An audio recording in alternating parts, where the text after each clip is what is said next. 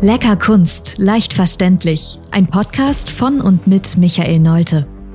Der Künstler Mino bringt dir moderne Kunst und Street Art aus den urbanen Hochburgen unserer Zeit in dein Wohnzimmer.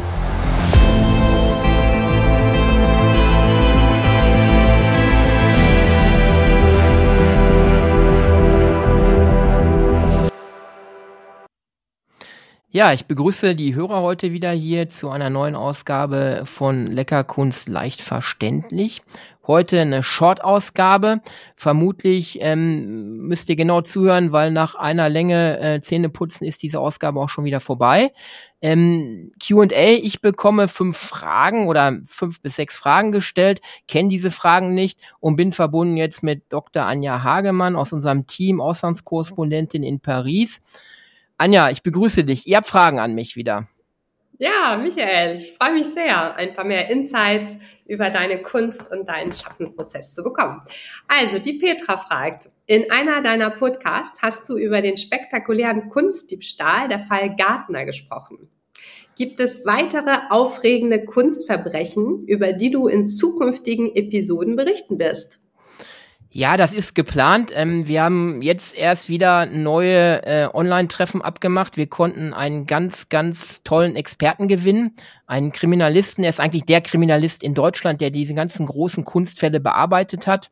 Ähm, und ich habe einen persönlichen Kontakt zu ihm und der wird uns demnächst ähm, einige dieser Fälle vorstellen und darüber berichten. Das wird ganz, ganz spannend aus dieser Serie Kunst and Crime, wenn wir ganz tief da absteigen und von einem absoluten Experten da mehr erfahren. Freue ich mich total drauf, äh, da tiefer abzusteigen.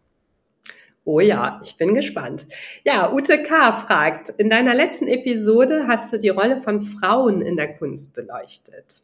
Welche weiblichen Künstlerinnen haben dich besonders inspiriert und planst du mehr über sie zu sprechen? Ja, weibliche Künstlerinnen, da muss ich kurz nachdenken. Ich habe so einen persönlichen Bezug zu Gerda Overbeck. Ähm, Gerda Overbeck, neue Sachlichkeit. Und das ergibt sich einfach heraus, weil, und jetzt kommt es, was ich vorher auch nicht wusste, Gerda Overbeck hat ungefähr ein Kilometer von dem Standort, wo ich gerade sitze, gelebt unglaublich. Ihr Grab ist hier bei uns auf dem Kommunalfriedhof. Ich lebe ja in Münsterland, ähm, in der Nähe eines Schlosses, Schloss Kappenberg. Und Gerda Overbeck ist dann in den 30er Jahren aus Hannover ähm, wieder zurückgekommen mit ihrer Tochter. Ihre Ehe wurde geschieden. Und dann hat sie hier um die Ecke gelebt. Diese Villa gibt es immer noch und ich habe Kontakt ähm, zu Verwandtschaft von Gerda Overbeck auch. Und da werden wir eine ganz spezielle Folge bringen, auch Insights, wie sie hier noch gemalt hat, weiter gemalt hat auch und ähm, eigentlich lebe ich am gleichen Ort wie Gerda Overbeck, was ich vorher nie wusste. Darum finde ich diese äh, äh, Frau, Künstlerin spannend, ihre ganze Geschichte auch. Ähm, ja, und darüber werden wir dann eine extra Episode auf jeden Fall bringen. Ähm, wenn ich noch nachdenke, eine zweite Künstlerin, die ich ganz, ganz spannend finde, ist Yayomi Kusama. Ähm, da sind diese Dots auch bekannt. Das heißt, ähm, ich glaube, da äh, sind diese Kürbisse bekannt mit diesen Punkten drauf.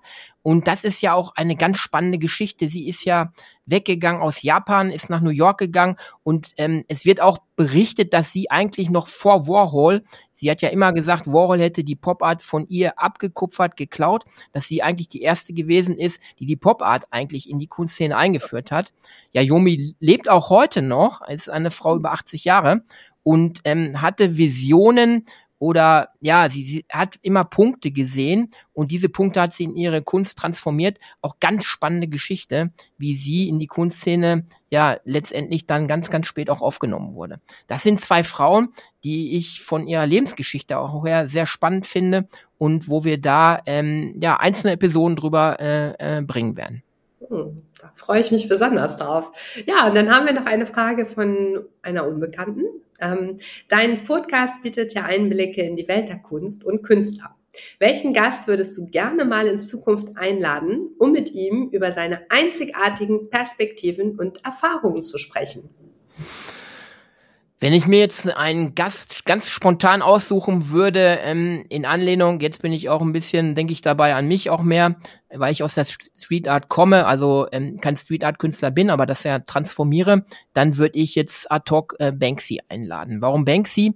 Weil ich grandios finde, wie er über Jahrzehnte es schafft, im anonym zu bleiben, dass er nicht entdeckt wird, keiner weiß, wer er ist, wo er lebt, ähm, was die nächste Aktion sein wird. Alle kennen ihn weltweit.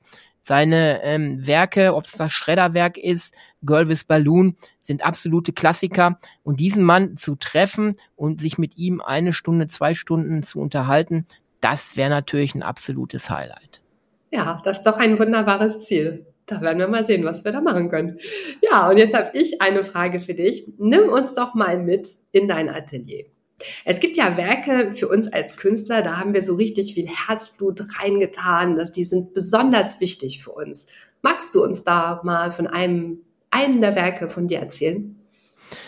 Ja, ähm, in meinem Atelier, ich habe äh, zwei quasi Standpunkte oder äh, Örtlichkeiten. Ich habe ein, eine Möglichkeit, in ganz groß zu arbeiten, äh, wo ich dann große Werke, äh, Kunst am Bau habe ich ja auch schon gemacht. Ähm, das waren dann Werke, die 36 Quadratmeter groß waren. Da musste ich natürlich in großen äh, Ateliers vorarbeiten. Ähm, bei mir hier habe ich eher ein kleineres, ähm, mehr eine Wand, wo ich dann diese ganzen Werke, die Ideen entstehen und dann gehe ich in diese Werke hinein. Ähm, das letzte Werk, was mich sehr beschäftigt hat, war ähm, das Werk, was mit nach äh, München gegangen ist auf die Art Muck. Das war Clickworker, ein Doppelwerk, wo ich auf die Thematik der KI aus Sicht der Clickworker eingegangen bin und habe ganz diese ganze Thematik in dieses Werk reingelegt. Ganz kurz nebenbei, Clickworker sind eigentlich die Menschen, die für äh, One Dollar the Day, also am Tag, ähm, in Südafrika oder Südamerika ähm, diese ganze KI Mechanismus programmieren, händisch noch mit Klicks und dann wird das verarbeitet und wir meinen dann, wenn wir ChatGPT anschmeißen oder andere KI-Programme, ja, das ist ja künstliche Intelligenz. Das ist ja rein von der Definition schon nicht. Das ist keine künstliche Intelligenz, sondern es wird vom Menschen noch gefüttert. Und dieses ganze Thema habe ich in zwei Kunstwerke ähm, reingesteckt und habe das dort verarbeitet, auch mit einem Easter Egg. Und das hat mich sehr beschäftigt. Das war das letzte Werk, ähm, wo ich ganz, ganz viel Intention reingelegt habe. Hm, hochaktuelles Thema, spannend. Ja, was mich auch interessiert, viele Künstler schaffen es ja gar nicht gut, sich selbst zu präsentieren und mit Selbstbewusstsein und Überzeugung von ihrer Kunst zu sprechen. Ich habe mir nun schon einige Beiträge von dir angehört, auch was du gerade gesagt hast. Du hast da ja überhaupt kein Problem mit. Das ist ungeheuer überzeugend, wie du das auch darstellst. War das schon immer so, Michael?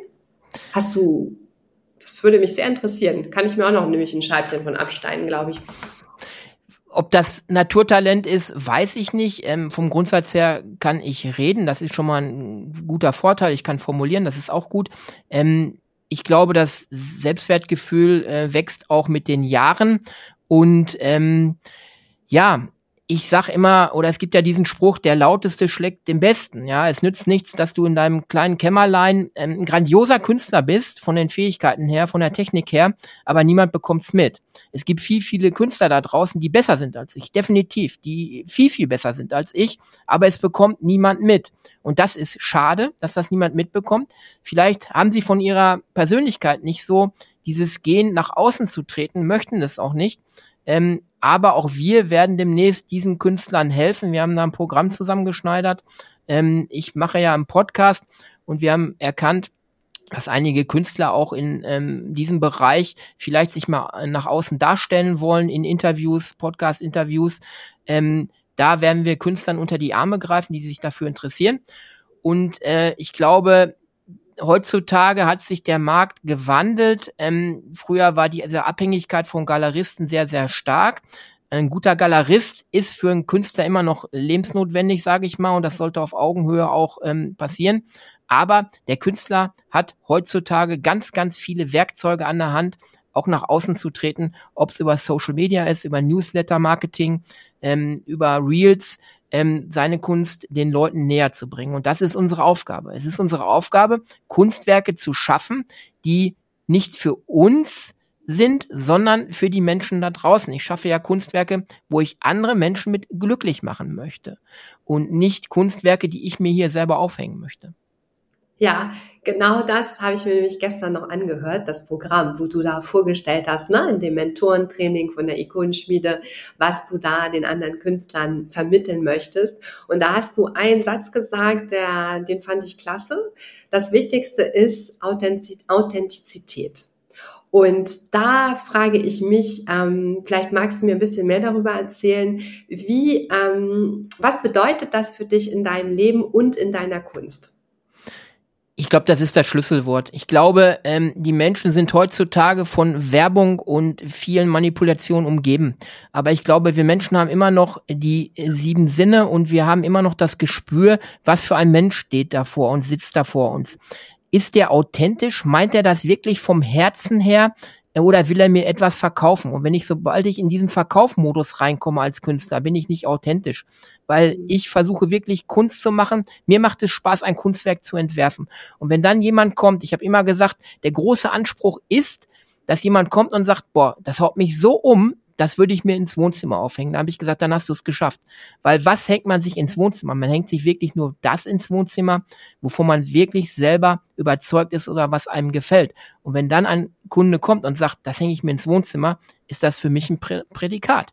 Und ich glaube, dieses authentische, dieses ehrlich bleiben, auf dem Boden bleiben, das merken die Menschen. Das legst du in die Worte rein, das legst du in deine Mimik, Gestik rein und die merken sehr schnell, ähm, der spielt mir was vor oder der meint das auch wirklich. Ja, wenn ich, wenn ich davon rede, man muss was abgeben an andere, dann sind das keine losen Worte, dann spende ich wirklich für das Kinderhospiz, das örtliche hier ambulante. Ob von meinen Ausstellungen oder wenn ich mal einen guten Verkauf habe, gebe ich davon was ab.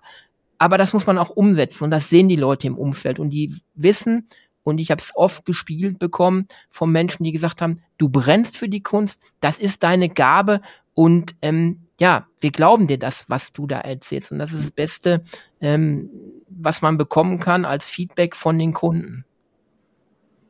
Ja, vielen Dank, Michael. Ganz tolle Einblicke. Kann ich total nachvollziehen, was du sagst. Okay, haben wir noch eine Frage oder sind wir schon am Ende des QA? Die Leute haben wahrscheinlich nicht elf Minuten lang die Zähne geputzt, sind schon beim nächsten. Ich könnte dich noch einiges fragen, aber das, das musst, du, musst du sagen. Ob, äh, okay, wir, wir lassen uns dabei für heute, wir haben ja nur ein kurzes Q&A, wir sind jetzt so bei elf, zwölf Minuten, wahrscheinlich sind die Zähne schon weiß geputzt und ähm, wir hören dann eine der nächsten Folgen. Es werden immer wieder äh, Zuschauerfragen gestellt und da sind auch ganz spannende bei. Die beantworte ich auch mal sehr gerne. Und ähm, wir hören uns dann wieder in einer der nächsten Folgen. Ich bedanke mich bei dir für diese spannenden Fragen und Einsichten, die ich geben durfte. Das ist auch mal schön, dass ich aus meiner Welt ein bisschen berichten darf. Herzlichen Dank, Anja. Hat mich sehr gefreut, war wirklich sehr inspirierend. Ich freue mich schon aufs nächste Mal. Das war Lecker Kunst, leicht verständlich. Ein Podcast von und mit Mino. Du kennst Menschen, die sich auch für die Kunst interessieren könnten? Dann teile diesen Podcast doch gerne mit ihnen oder gib uns eine Bewertung. Damit hilfst du auch anderen, uns zu finden.